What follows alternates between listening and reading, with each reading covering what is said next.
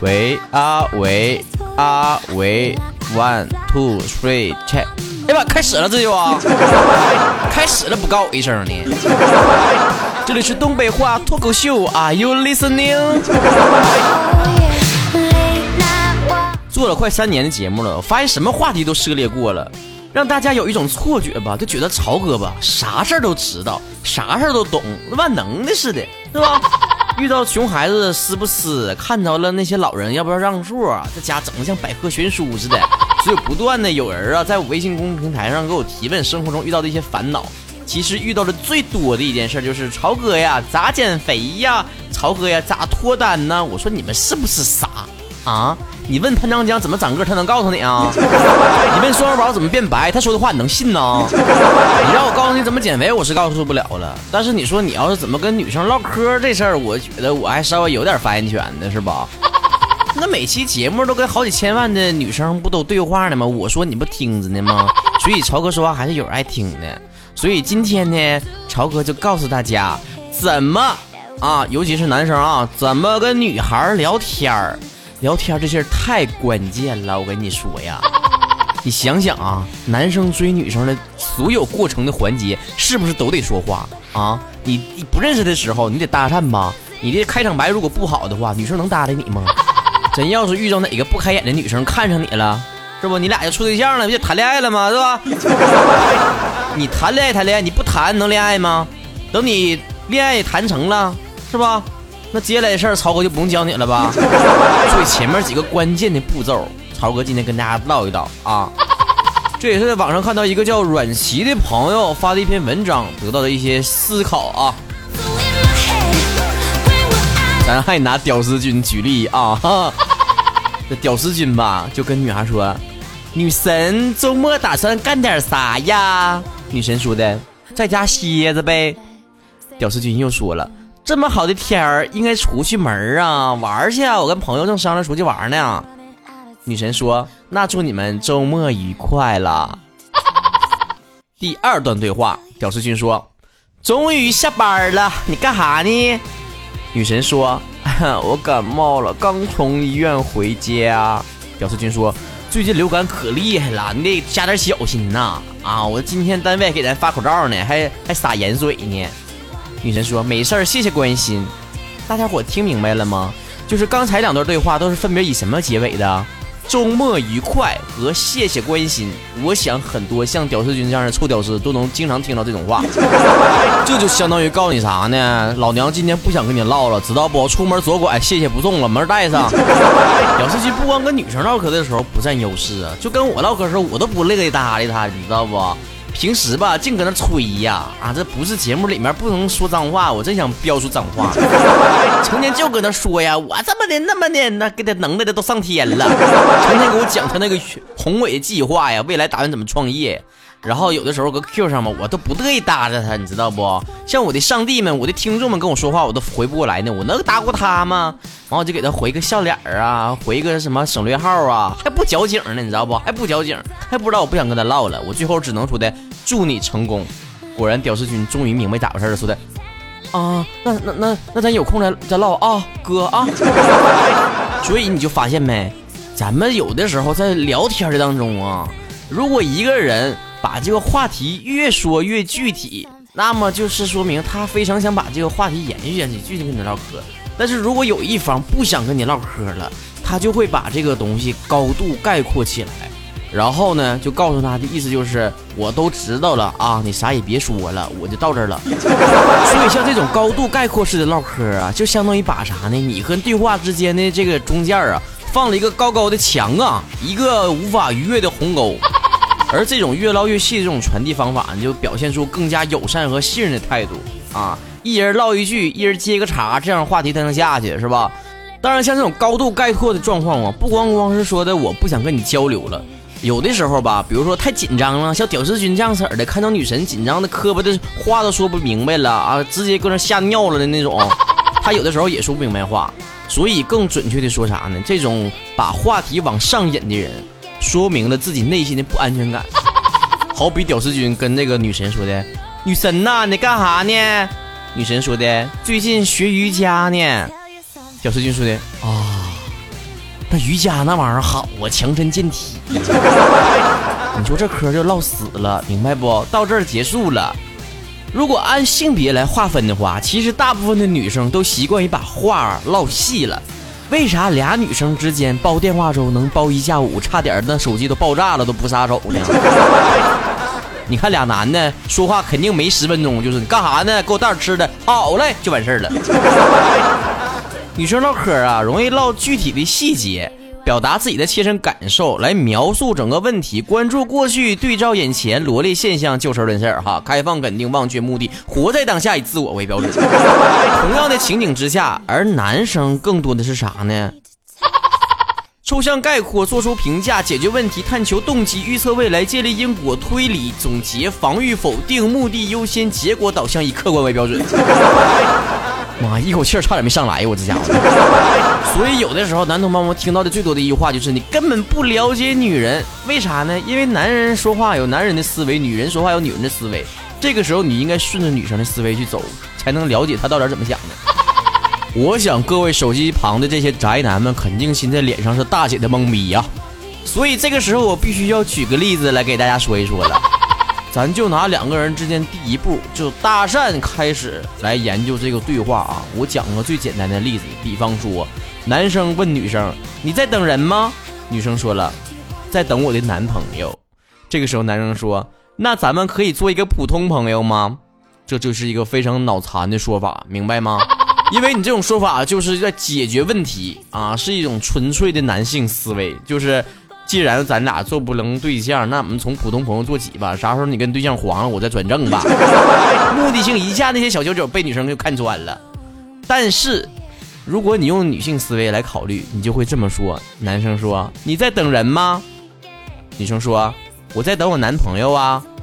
这个时候你就说你的男朋友真有福气啊，能让女朋友等着。哎，哎，就事论事，一下把你这个话题引开了，你接下来能唠很多东西。当然了，曹哥不是鼓励那些人去找那些有男朋友的女生啊，曹哥只是告诉你说话的艺术。这有的人说了，那，省那些没用的干啥呀？行就行，不行拉倒得了呗。我问下一个，真是的了。但是有的时候吧，那煮熟的鸭都能飞了，知道不？再举个例子啊，比方说男生说，呃，我想认识你一下。哈哈哈哈女生说了：“可以呀，哎，看到没？这就有戏了。接下来男的败家玩意儿啊，说了一句：‘那留个电话吧。’典型男性思维，啥呢？把你自己的目的最优先化啊！我就是为了跟你要个电话来的。但是这个时候正确的打打开方式应该这样式的：男生说：‘我想认识你一下。’女生说：‘可以呀。’男生说：‘我今天恰好路过这里买些东西，你也是专门来逛街的吗？看到没？’一下把话题引到当下了。什么叫当下？知道不？就当，不是裤裆的当下啊，就是 right now，此时此刻，把这话题引到这儿了，你们之间才有继续往下聊的必要。不然你要个电话干啥呀？当面都没得没得唠，你你拿打电话，你能问问明白咋回事啊？所以听明白没？男生大部分就是目的性很强，直奔主题，而女生关注的是感受和细节，聊的是天儿。这个时候，有的人说了：“哎，我不听那个，我都有有有对象了，我都结婚了。我跟你说吧，这两个人相处下来呀，不光光说是在相处热恋期间需要语言的艺术，就是你俩已经结婚很长时间了，你照样需要。打个比方，老爷们都明白的，肯定出去瞎鬼混去，出出去喝酒啥的，回家之后跟媳妇就就晒康了，你就 啥都不敢说实话了。这个时候说谎你都说不明白，明白不？”比方说，妻子问：“这到哪干啥去了？啊，你给我说明白，说明白了，说这干啥去了？”就是丈夫说了：“跟个朋友吃饭。”看着没？这种说法非常容易抓住把柄，就是典型的男性思维，非常高度概括。跟个朋友吃饭，啥朋友啊？男朋友、女朋友？哪哪面的朋友啊？婚前好友啊？所以，如果正确的应该思维应该是把那个朋友的具体细节讲的更详细一点。比方说，我跟我们部门的某某某。一起去吃的饭，接下来妻子肯定接着问了：“真的假的呀？骗我呢吧？”丈夫说了：“骗你我天打五雷轰，出门让人撞了二百，真的。你老爷们不唬你，真的。正确的说法应该是：我昨天真的呀，就跟那哪那哪哪吃的呀。就搁第一槽工作室吃的呀！啊，那开饭店的不知道我第一槽开饭店了。这时候妻子说了，还搁那臭白活，你搁这搁白呀白白白咧咧的。昨天晚上我就搁个第一槽工作室呢，我根本就没瞅着你，你搁哪吃的？这个时候丈夫最败家的说法就是，你竟然不相信我啊！你你居然不信任我！两个人说好之间的这信任哪去了呢？这就是男性思维了，否定防御，就直接否认你的话，但是你也说不出来啥东西。否认，然后探求对方的动机，就是对方不信任你了。这个时候，你应该对客观事实进行进一步的解释吗？最机智的说法是啥？你知道不？哎呀，亲爱的老婆，最近第一槽工作室搁我们村又开了个分店，你去的是哪家啊？哎，哎，机智改变命运。挽救了一段婚姻，这还只是一个例子啊！我千万不是教男同胞们学坏，搁那撒谎呢啊，撒谎撂片的啊，不是啊。当然，你明白这种说话的语言模式，你就会能看明白生活当中很多的细节。比方说，咱平常经常上网是吧？你既然听爹潮，你肯定是个资深的网民呢，要不然也搜不着我呀。你上网就知道了。那不管是啥新闻，好新闻、坏新闻啊，是男的新闻、女的新闻、娱乐新闻、体育新闻、明星新闻。底下肯定是啪啪啪啪，就是一顿喷呐，你也不知道他喷啥呢。就算他没啥可骂的，都得得得骂一句“小编脑残”，楼主脑残，他都能走，他都能心里才舒坦。这就是网友骂架的一种语言模式。像很多曹子高都知道啊，资深曹子高知道，那曹哥干的活是干啥？平时除了做主播之外，还做的就是那个大爷来玩啊，大爷来玩啊，知道不？就那干那活的 啊。旅游记者吗？那天我就推荐辽宁省的那些能去下海的地方，就能能扑腾水的地方，能看到小女孩穿比基尼的地方。完有个网友就搁底下骂我说的：“小贝你是不是脑残啊？我大沈阳让你吃了，沈阳的海你咋不推荐呢？”当时我就懵逼了，沈阳啥时候来海了？你家后院臭水沟改的呀？当然，我的生活当中也见怪不怪了，对不对？有多少人喜欢我，就有多少人骂我。你看看那节目底下那个评论，形形色色，啥样人都有。所以总结起来，网友骂架的语言模式就是这种非常直白的男性思维啊。比如说，做出非常肯定语句的“你这个脑残啊，曹晨你就是傻，你节目就是没劲，我就是不爱听，我就想骂你，咋地吧？”其实，所有人在网上经常讨论这种发言的人，同时也暴露出他们在生活当中比较缺乏安全感。所以才会这样直抒胸臆，明白不？那这时候又引出来另外一个侧身的话题了，就叫公众了。就像做那种公众人物，你的一言一行都会被别人剖析，都会被别人抓住小把柄。这个时候你需要用的是男性思维还是女性思维呢？肯定就是打组合拳了。这个群体大体的是女性思维，需要你用这种啊非常暧昧的语言呢，非常细致的描述啊。来得到大家的这种喜欢，知道不？所以有的时候吧，有一句话是啥呢？泡妞啊，最有启发电影不是言情片而是政治片那些外交辞令中经常有非常高度提炼的那种暧昧的语言，都值得你去剖析。就比方说啊，打个比方啊，这个有一个记者呀，叫这个福斯特，就采访那个尼克松啊，那个美国那个之前那个总统，完就说的。我说小尼呀，你承不承认你把美国带入深渊了？紧接着就播放了大段这种灾民呢流离失所这种战地的这种录像，啊，按照这种说法，其实他就这个记者就先声夺人了，把这所有的细节全都板上钉钉的给他定性了。结果尼克松做出了一个非常出乎意料的这种反应，他直接高度概括，用男性思维转移了这个视角，他就说的。全都是我们对手干的，这就是战争的残酷性，知道不？瞬间把这个乾坤就给扭转了。然后接下来他又用了女性思维，把这个整个细节描述了一遍。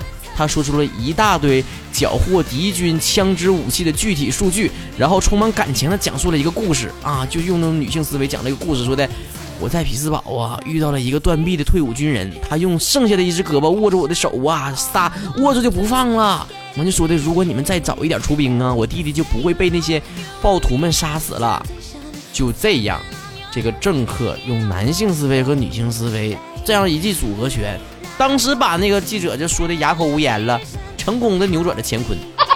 所以，综上所述，在没有冲突或者灵感的时候，一定要多使用女性的思维，可以让这个气氛变得非常的友好；而在有冲突的时候，则使用男性思维，可以确保自己的优势。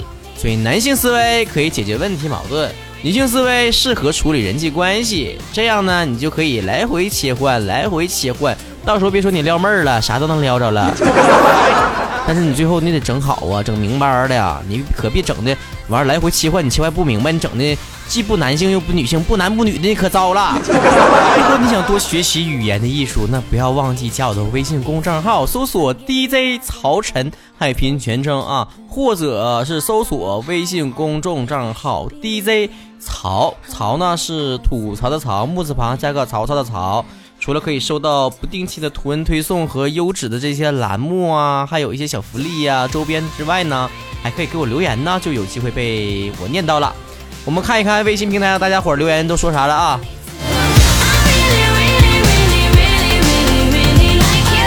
我的世界你不懂说了，呃，如果你的女朋友生气了，你会怎么安慰她呢？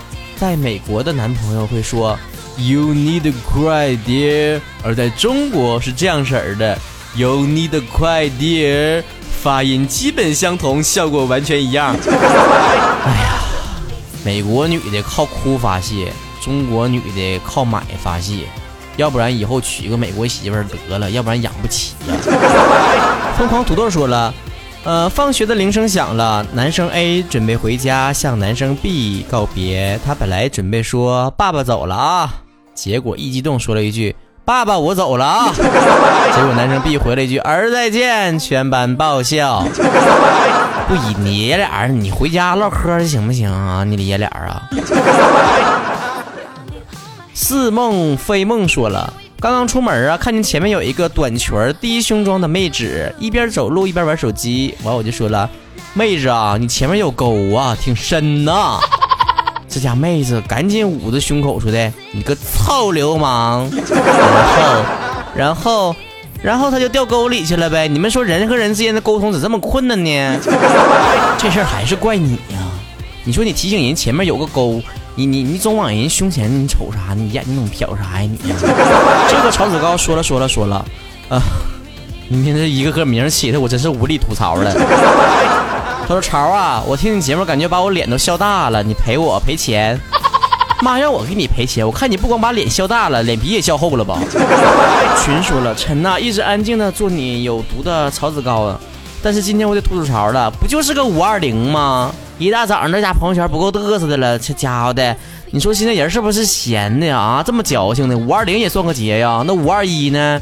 那五二二呢？是不是我爱爱呀？五二三是不是我该跟小三过呀？我爱三呢。五二八是不是得我爱爸爸？我得跟爸爸一起过呀。五二九是不是得跟舅舅一起过？我爱舅啊。还有五五幺四是不是我要死我还去自杀去呢？你说啥？你整那都节干什么玩意儿？你说一天天的，我不是吃不着葡萄葡说葡萄酸，你说咋整？你说是我说你说我说对不对对啊？你说都对啊？我觉得这个世界上只能有一个节日，三月二号，这天最重要了，剩下其他节都可以取消了。三月二号，那不我生日吗？伟大脱口秀艺术家曹晨的生日，这天就可以当成世界脱口秀节。Answer 啊，Five 说：曹哥，我是一名消防救援人员，今天晚上听一会儿你节目放松一下。今天早上啊，一个小孩手被夹在自动门缝里去了，呃，破拆过程当中啊，各种哭闹。我讲了几个你的冷笑话给他听，他才把这个情绪给稳定下来。曹哥，你又立功了，曹哥棒棒的，感谢你的冷笑话。你说你这种留言，你说你多好，你这正能量充满了这种阳光的色彩。你说你好我好大家都好。你说你那些说我什么又矮又胖的什么玩意儿，你长相不符的，你你能不能跟他学学啊？你也给我灵感了，我估计下回大家伙都可以拿着我这个节目就放手里，随时有这个孩子哭闹的时候就把这个拿出来给他听一段，就下回就不说了。哎呦呦，嗯，哎呦，嗯，叔叔在这儿呢，不就就吃点这个，以后不用了啊。以后就都来拿手机给这，呀呀呀呀，不哭了不哭了啊！哎，超哥在这呢啊，听着超哥的脱口秀，来来来。当时孩子得听吐奶，我跟你讲。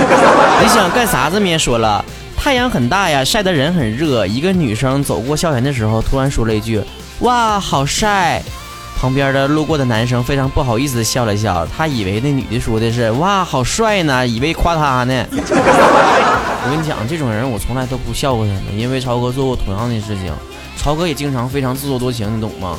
有一次我就是在一个旅游景区跟那玩呢，就我自己一个人，然后突然间就来了一对情侣，然后那个男的就说的哥们儿照张相啊，然后我当时我就摆了一个。pose，这家伙我还以为那种时尚大片呢，凹造型，咔咔的，然后下摆了好几个造型，我说合计这对还不够拍呢，还不照相呢。然后那哥们非常尴尬的说了一句：“我说哥们，我是我给我俩拍，不是拍你。”真八下不是人，这绝对不是编段，这是是发生的真人真事，你知道不？当时我的超哥的脸红了好几好几分钟，我都没下来。